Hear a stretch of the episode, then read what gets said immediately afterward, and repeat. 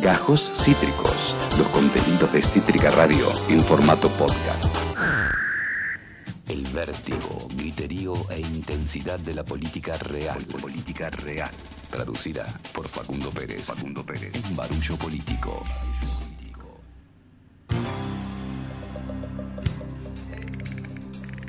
...15 y 13 minutos aquí en la República Argentina... ...estás escuchando a todas las tormentas juntas en el aire de Cítrica Radio. Su conductor Esteban Checho, está el señor Ian Soler en la operación general y todo el equipo cítrico dispuesto a tener la mejor información.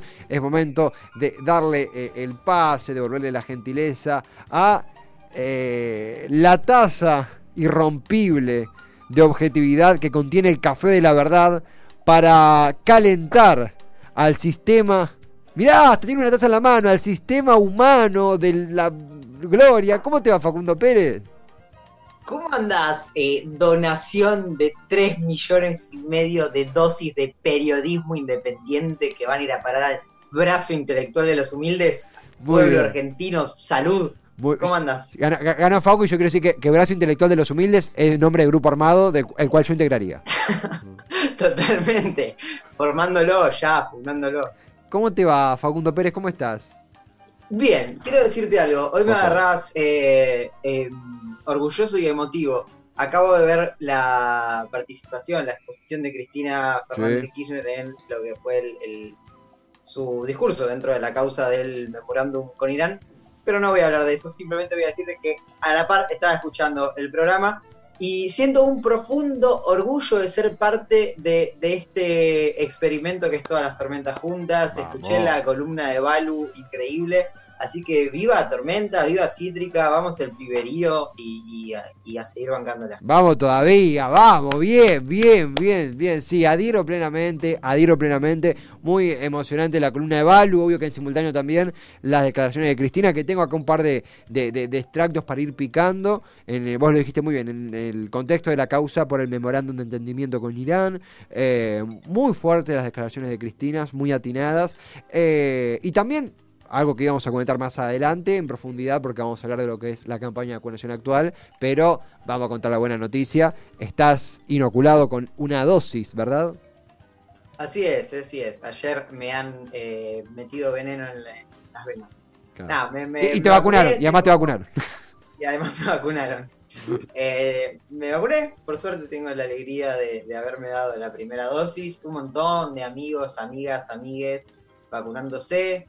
De hecho, ayer también se vacunó mi hermana menor, ah. que, tiene 19 años, el mismo día que yo se vacunó. Así que nada, contentos y, con esperanza. Es una, gran noticia. Acá son malos columnistas eh, vacunados. Eh, hay una anécdota, vamos a contarla, total. Tenemos un, amigo que por un, factor de, riesgo se había vacunado un poquito, un poquito antes. Y el día que él nos contó, la charla en el grupo de WhatsApp era bueno a nosotros. Eh, que no, tenemos ninguna comorbilidad de, momento. Nos tocará, bueno, quizás fin de año, quizás año que viene. La visión, acá el señor Ian Soler me reclama que él me decía va a ser antes. Yo le decía, no, esto con suerte para la primavera. Y bueno, en una semana con noticias muy heavy en cuanto a la pandemia, hay una buena novedad que es que algo que era completamente impensado y se hizo por la gestión pública, por la salud pública y por la gestión política, es que estamos vacunados teniendo 24 y, 5 movilidades eh, en, en cuanto, a mediados de julio, ¿no? Sí, totalmente. Y con, la posibilidad bastante concreta de que también se, se complete el calendario de la vacunación, digo, que nos llegue la segunda dosis eh, también dentro de lo que resta del año. Digo, la, por ejemplo, yo me di Sinopharm y la cantidad de vacunas de Sinopharm que están viniendo eh, prometen ser parte también de la aplicación de la segunda dosis. Mm, Así que frente a eso también la esperanza. Y por último, por lo menos de mi parte para cerrar esto del mm, eh, panorama COVID, eh, yo en los últimos barullos venía hablando de la necesidad de seguir cuidándose y la incertidumbre que generaba la variante, genera la variante Delta y qué sé yo.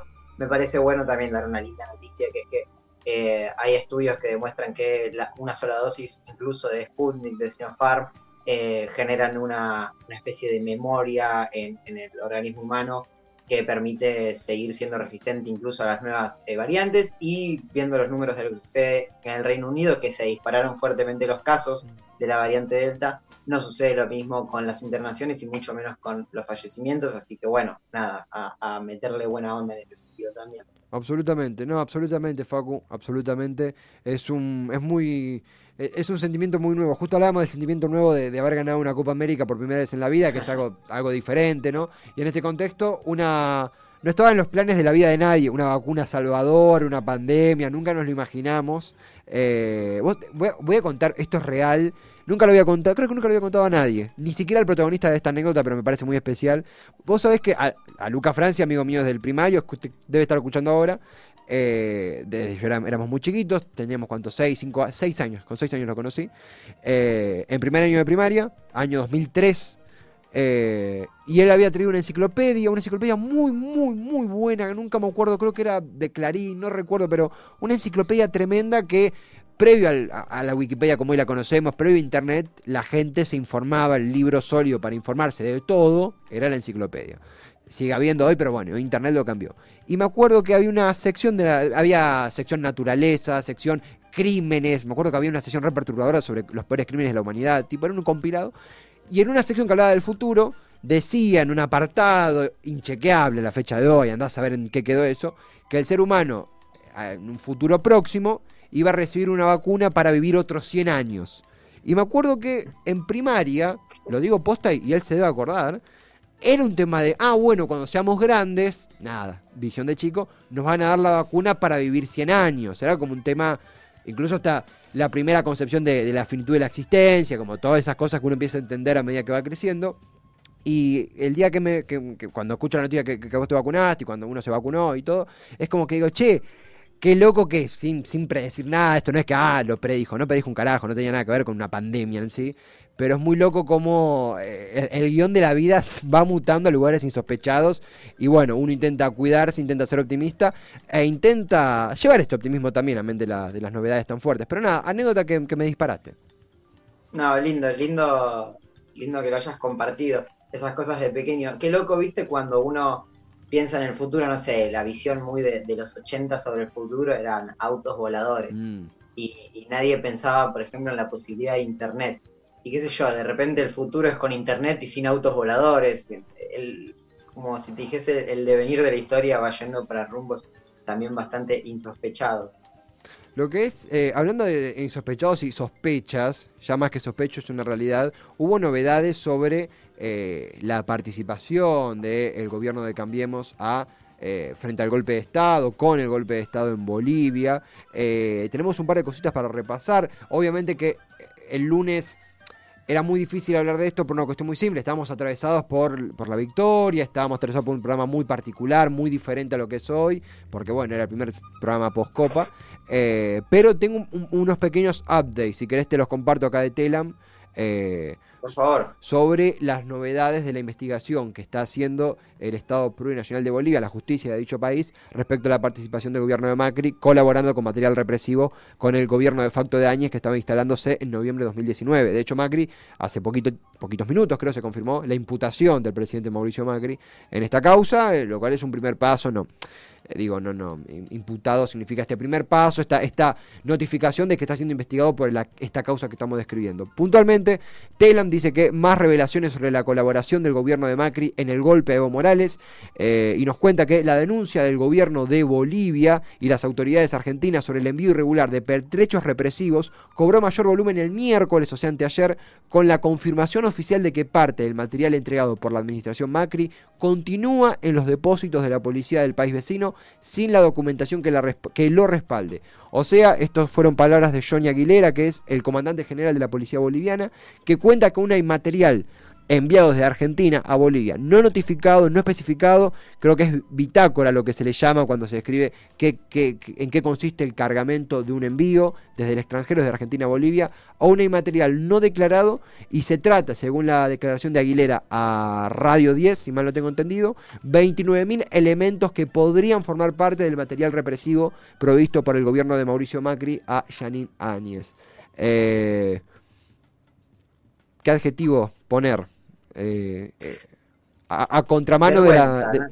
Sí. No es un adjetivo, no es un adjetivo, pero es Mm. vergüenza, no sé, como, como argentino aparecer eh, dentro de esta trama de decir un gobierno enviando material represivo para garantizar un golpe de Estado en un país hermano, en cualquier país del mundo, Mm. pero un país hermano aún peor. Mm, Totalmente, totalmente. Eh, A contramano de la historia argentina, que fue una historia en tiempo reciente muy vinculada a, a, los, derechos humanos, a la reivindicación, a la reivindicación de la democracia, eh, padeció el plan Cóndor. Lo que sí eh, también sorprende es que Macri se estaba yendo del poder. Esto fue una especie de, eh, de- función de clausura de, Cambiemos. Macri ya, era un presidente saliente, Alberto era el presidente electo. Y, también algo que opinión propia, no la comparto para también saber qué opinas vos. Al mismo tiempo, yo no sé si estoy sorprendido. Quizá me impacta el, el- el- peso de la denuncia, que haya armamento involucrado, armamento represivo involucrado. Yo no sé si, si digo, no lo puedo creer. Yo creo que Macri fue un cómplice silencioso hasta, hasta el jueves pasado del gobierno de Yanine Áñez, un cómplice político más pasivo que activo por omisión, lo cual es gravísimo. Esto me indigna, no sé si estoy sorprendido, no sé si, si digo, no lo puedo creer, debe ser mentira. Eh, no sé vos cómo te tomó esta denuncia, es la primera vez que lo charlamos, ¿no? Sí, es la primera vez que lo charlamos, por lo menos al aire. Eh, eh, sí, yo tampoco estoy sorprendido. De hecho, bueno, en el momento de lo sucedido, Macri se negó a llamar eh, presidenta de facto a Áñez, ni tampoco también se negó a hablar de golpe de Estado. De hecho, creo que ayer Jonathan Viale le hace una entrevista a, a Macri, en donde primero confunde Bolivia con Venezuela, con un Macri muy desde Suiza, muy en otra sintonía eh, para terminar diciendo que fue una jugada fraudulenta de Evo Morales, que luego renuncia a su presidencia, cosas eh, totalmente eh, no compatibles con la realidad y desde una posición muy peligrosa cuando se sabe que hubo muertes, digamos, un golpe de Estado que terminó en muertes de, de personas, de, en represión de velorio, eso es, tre- es tremendo. Mm. Eh, no me sorprende en ese sentido, sí empieza a tener una gravedad más que política, más que simbólica, cuando sabemos que hay eh, componentes materiales como armas enviadas desde nuestro país hacia, Boli- hacia Bolivia para poder sostener ese, ese golpe de Estado. Y también entenderlo, y, y me parece que es un dato importante, esto de decir, Macri estaba yendo del poder, porque hay que entenderlo realmente como una cuestión eh, internacional o, regional de lo sucedido en Bolivia. Digo, no es casual la preponderancia de la figura de Almagro en todo esto, y tampoco es casual que Macri haya optado por hacer lo que hizo a tampoco de, de dejar el poder. Y déjame completarte la información, sí, se lo imputó a Macri, a Patricia Bullrich, a Oscar Aguad y a un par de funcionarios más en, desde la justicia de nuestro país en, en esto que estamos hablando. Se lo imputa por contrabando de armas, hay otras, eh, digamos, carátulas de delitos que quedan eh, excluidas. Y lo excluye también a Jorge Faurí, el ex canciller argentino, no aparece dentro de, los imputados. Vos sabés que, que pensaba en antecedentes, ¿no? Hu- Hubo un presidente procesado, eh, condenado por eh, contrabando de armas, que fue Carlos Menem, contrabando de armas a Ecuador y a Croacia, en un contexto geopolítico muy diferente. Eh, estuvo el caso de, de Irán contra en, en, en- epa, en Estados Unidos, con el gobierno de Reagan, que era venderle armas a los iraníes para con la guita que se extraía de ahí financiar a, eh, a la oposición sandinista, a la oposición, a los sandinistas en Nicaragua. En este caso, la estrategia es lo que a mí me, me- me falta una pieza, que es, Macri se estaba yendo y lo sucedió un gobierno en las antípodas de su ideología. Macri eh, tenía una relación muy buena con Bolsonaro, muy buena con Piñera, pero de vuelta, Piñera estaba ingresando en lo- la, la- gran crisis de su gobierno que repercute hasta hoy. Lenin Moreno no, no- no era un presidente con poder en Ecuador. Digo, me falta una pieza de este rompe. Yo ahí pienso en la OEA, pienso en otros actores, eh, pienso en que esto no, no fue un día despertar un Zoom, que no había Zoom todavía, ¿no? Eh, un encuentro entre Patricia Bullrich y Mauricio Macri, en donde dijeron, che, mandémosle algo a Áñez que va a defender la- a la República de Bolivia. Ah, me falta una pieza en esto, que creo que le iremos conociendo a medida que pasa el, el- el tiempo, pero me cuesta no pensar en Estados Unidos, me cuesta mucho, me cuesta un huevo. Claro, exact- Exactamente eso te, quería decir. Y, lo me echo con algo que decía Cristina hoy. Supongo que mañana habrá bastantes, ya están habiendo, pero en tormentas mañana habrá bastantes repercusiones de lo dicho por Cristina hoy. Mañana es sábado, el lunes.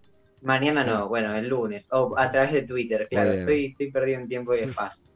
Eh, iba a decir esto, ¿no? Como la deuda como un sometimiento del pueblo argentino histórico, ¿no? Y yo creo que parte de esto responde también, digo, a ver, el FMI y sobre todo el gobierno de Trump no le dio la guita que le dio a Macri de manera gratuita para ganar la elección. Yo creo que Macri debe haber debido y sigue debiendo varios favores, digo, a, ese establishment eh, internacional asociado con lo más conservador y con la idea de someter a la región latinoamericana a una, a una posición de sumisión frente a intereses extranjeros, sobre todo estadounidenses.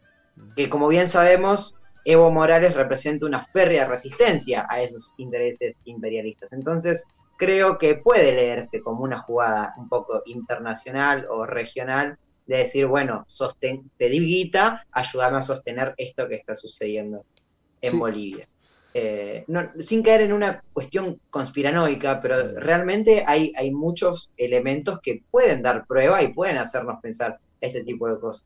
El, sí, coincido, coincido, coincido. Hubo una, una nota que tuvimos aquí en, todas las tormentas juntas con Rogelio Maita, que es el, ministro de Relaciones Exteriores de Bolivia, en donde él eh, decía, nos, comentaba que iba a haber novedades, que esto no terminaba, que, que había más material del que se había notificado en la denuncia, eh, en el envío de material represivo eh, desde Argentina para eh, Bolivia. tenemos el fragmentito y tenemos un par de fragmentos más, puntualmente como para disparar de lo que él dice. A ver, es, es, el, es la persona que hizo la denuncia, la persona que denunció esta acción. en diálogo con, con acá con Cítrica y nos comentaba esto sobre los días la repercusión de la denuncia que el propio Rogelio Maita hizo frente a, lo hecho por Macri. Ustedes han descubierto allá, por ejemplo, que no se trataba de 40.000 cartuchos nomás, sino que eran 70.000 cartuchos de estos AT-270.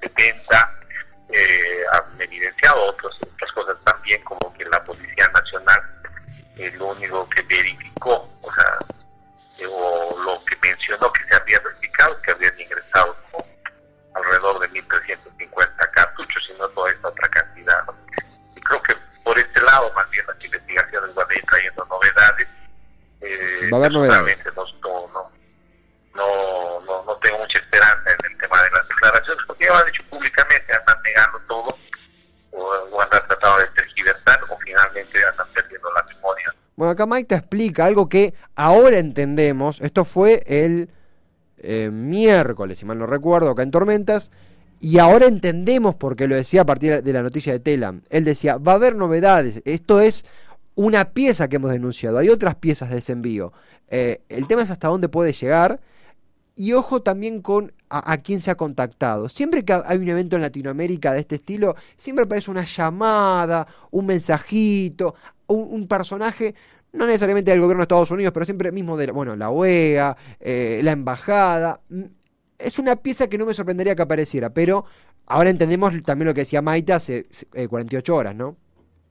Sí, totalmente. Dos cosas decirte. Una es que dentro de estas eh, delitos o pedidos por parte de la denuncia del gobierno actual sobre Macri y sus exfuncionarios en este contexto, la justicia lo imputa a Macri por contrabando de armas, pero por ejemplo eh, niega la posibilidad de revisar ciertas comunicaciones de Macri y sus funcionarios, mm. comunicaciones cruzadas, que seguramente serían súper ricas para ver lo que realmente sucedió y seguramente aparecerían algunos llamaditos como bien vos decís. Y por otro lado, la cantidad de armamento enviado no es una cuestión anecdótica, no, no es un dato más porque en las últimas horas se ha hablado mucho desde el macrismo con eh, la excusa o la coartada de decir enviamos eso para proteger la embajada argentina en Bolivia por, por la, eh, el agite social que se vivía en ese momento. Pero las cantidades y la manera de operar distan mucho de lo que sucedió en Chile, donde la, la agitación social era la misma o incluso mayor y más prolongada en el tiempo, donde Incluso me acuerdo, hubo un episodio de bastante peligro en la Embajada Argentina en su momento, se había creo que incendiado un edificio que era lindero a, la Embajada Argentina en Chile, y en ese momento se envió muchísimo menos armamento, de una manera detallada eh, de manera muy diferente. Entonces, eso también es un dato a tener en cuenta para empezar a entender que realmente Argentina mandó armamento para eh, nutrir la, fuerza represiva boliviana y así sostener el golpe de Estado. Porque también el canciller, que ahora se me escapa el nombre, el canciller boliviano actual, Maita, Que, habló con, que habló con vos, en, otro medio también dijo, Bolivia, por, por la idiosincrasia del gobierno de Evo, no tenía mucho material represivo, porque Evo no contaba con el aparato represivo del Estado como una herramienta usual a, a usarse, digo, ¿no? Entonces había cierta falencia y seguramente tuvieron que nutrirse de armamento para sostener eso que sostuvieron durante esos meses. y algo, y totalmente, totalmente, algo que complemento y tenemos un, recorte más para ver eh, de, algo que sucedió ayer en, La Nación Más, eh, justamente con el expresidente Macri, que ya adelantabas. Eh, el, la realización de este, de, este, de este golpe de Estado, el arribo de Janine Áñez al poder, se hizo mediante la, no solo la represión popular, sino la persecución política. La, línea de sucesión fue cooptada y Adriana Salvatierra y Sergio Choque, que eran los que seguían en la línea de sucesión después de Evo y después de Álvaro García Linera, eh, la presidenta de Senado y el presidente de la Cámara de Diputados, fueron cooptados, fueron perseguidos. El hermano de Choque fue, fue secuestrado, Salvatierra fue eh, molida a golpes en la puerta del Congreso boliviano. Eh, digo, no. ¿Por qué digo esto? Es la misma gente que acá te habla de republicanismo. Entonces, algo que también un poco comentaba Flor Grillo ayer respecto a Bolsonaro, ya estamos no metidos hasta el tobillo, sumergidos hasta la nariz en este modelo de la oposición, de la derecha, que es democracia, es lo que yo creo que es democracia. Y el costado institucional de la democracia, el sostén que acá tenemos del 83, eh, eh, va a ser necesario actualizarlo, ayornarlo, defenderlo, entender que por ahí nos toca defenderlo y volver a hablar de democracia, más de políticas públicas, de economía, de combatir la inflación.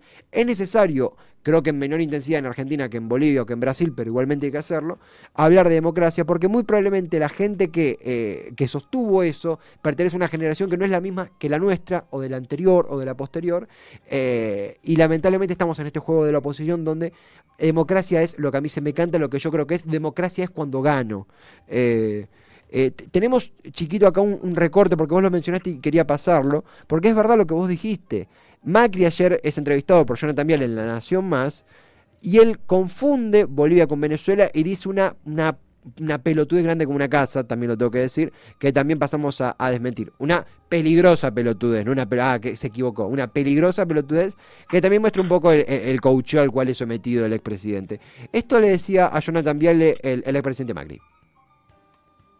Tema Bolivia, eh, Mauricio. ¿Usted formó parte, como dice el gobierno, del golpe de Estado a Evo Morales? Todo lo que está pasando es de vuelta otro papelón, otro papelón que está haciendo el gobierno argentino. Es un absurdo que de vuelta combina esto, ¿no? La malicia y el delirio. Porque todos saben lo que pasó en Venezuela. En Venezuela hay un expresidente que quiso reformar la constitución otra vez para reelegirse, para eso hizo un plebiscito, perdió el plebiscito, forzó... ¿En Venezuela o en ¿Eh? Bolivia, perdón? En Bolivia. ¿En, Bolivia, Venezuela o en Bolivia? Bolivia, Bolivia. Bolivia. Que tiene similitudes. Quiso, hizo reelegirse, la Corte lo habilitó a participar esgrimiendo derechos humanos, no ganaba la primera vuelta, se cortó la luz, intentó hacer un, un, fraude, se armó un escándalo, se movilizó la gente, así parecido como pasó en Argentina, y él decidió renunciar. Es tremendo, ¿eh? El, final, él decidió renunciar, es durísimo. Ah, se movilizó la gente como en Argentina. sí, también, no sé a qué se refiere. ¿Cuándo nos movilizamos? No, no, no te, juro que no, no, no me sale ni hacer un, chiste porque no entiendo hacia dónde va. Mira, antes De, embarcarnos en, algo que te quiero decir y que está relacionado a esto, dos cosas a decirte del recorte. Uno, es muy gracioso, gracioso y trágico, digo, mm. para no llorar, la manera en la cual Jonathan Viale, eh, Jonathan Viale encara la pregunta. Dice, ¿qué opina de que se lo vincula usted con no sé qué cosa de el golpe de Estado, como dice el gobierno? Le faltó hacer las comillas a Jonathan Viale, como el golpe de Estado en Bolivia. El golpe, el golpe de Estado, así. Sí, sí, sí, no sé. Y después algo también loco que me, acabo de dar cuenta es que puede ser que Macri, justo en el instante previo a que Jonathan Viale le diga Venezuela o Bolivia, él diga que, como que hay alguien atrás que también se le está diciendo Venezuela no. Me- eh, ¿Puede ser? Ah, yo, yo lo vi y me pareció que era algo del, del- Para mí, te digo mi hipótesis. Ahí, lo tenemos, ahí lo tenemos. parte, como dice el gobierno, del golpe de Estado a Evo Morales? Todo lo que está pasando es de vuelta otro papelón, otro papelón que está haciendo el gobierno argentino. Es un absurdo que de vuelta combina esto, ¿no? De la malicia y el delirio. Porque todos saben lo que pasó en Venezuela. En Venezuela hay un expresidente. Ah, ahí lo. lo- Ay, me lo cortó justo. Perdió el plebiscito. lo- por lo- todo lo que lo- pasó en ¿lo tenemos ahí? ¿Lo recuperamos? En Venezuela hay un expresidente que quiso reformar la constitución otra vez para reelegirse. Para eso hizo un plebiscito. Perdió el plebiscito. ¿En Venezuela o en ¿Eh? Bolivia, perdón? En Bolivia. ¿En, Boli- en Bolivia, Venezuela o en Bolivia, Bolivia? Bolivia, me. Bolivia. Bolivia. ¿Eh? ¿No? Que tienen simili- similitudes. Te digo mi hipótesis, te digo mi hipótesis. Para mí, lo que pasó fue un tema de delay y la nota Sí. no estaba en vivo, estaba grabada, la pusieron así y quedó ese E en el medio. Para mí hay un tema de delay. Sí, sí, es verdad. Es verdad, pero es muy del arruesco, ¿eh? Sí. Ese E es muy del arruesco. Sí, sí, totalmente. Y, ah, mira, me, me gustaría con- concluir, nos queda un bloque más, ¿no? Pero algo, que es que yo no creo que esto sea la, muerte política de Macri. Yo no lo creo realmente porque creo que a su electorado le chupa un huevo Bolivia de una manera insospechada. Eh, lo que sí me llama la atención es la, la fofa, sosa, insulsa defensa que los referentes de su partido hicieron al respecto. Medio como que, ah, sí, bueno, me- seguramente porque, porque responde a esto que al electorado macrista no le interesa, o de Juntos por el Cambio no le interesa Bolivia. Eh, pero me llama mucho la atención, me llama mucho la atención esa defensa tan floja, tan casi desganada de, de respecto a esta fuerte acusación, al fin y al cabo. Pero más allá de eso, eh, me parece que, que- vemos, viste cuando un papel, imagínate que un guion lo metes a, a un- en un balde y lo intentás leer con toda la letra corrida. Yo siento que Macri está haciendo eso, se nota mucho. eh, y creo que sí eso, sí eso puede empujar un poco más a que su suerte política se vaya licuando. De hecho, está en Zurich, no está en Argentina en año electoral y no, ni asoma en esta campaña, que es una campaña desde la oposición 100% larretista. Sí, totalmente. Me parece que se lo comen de- los de adentro a Macri eh, en eso.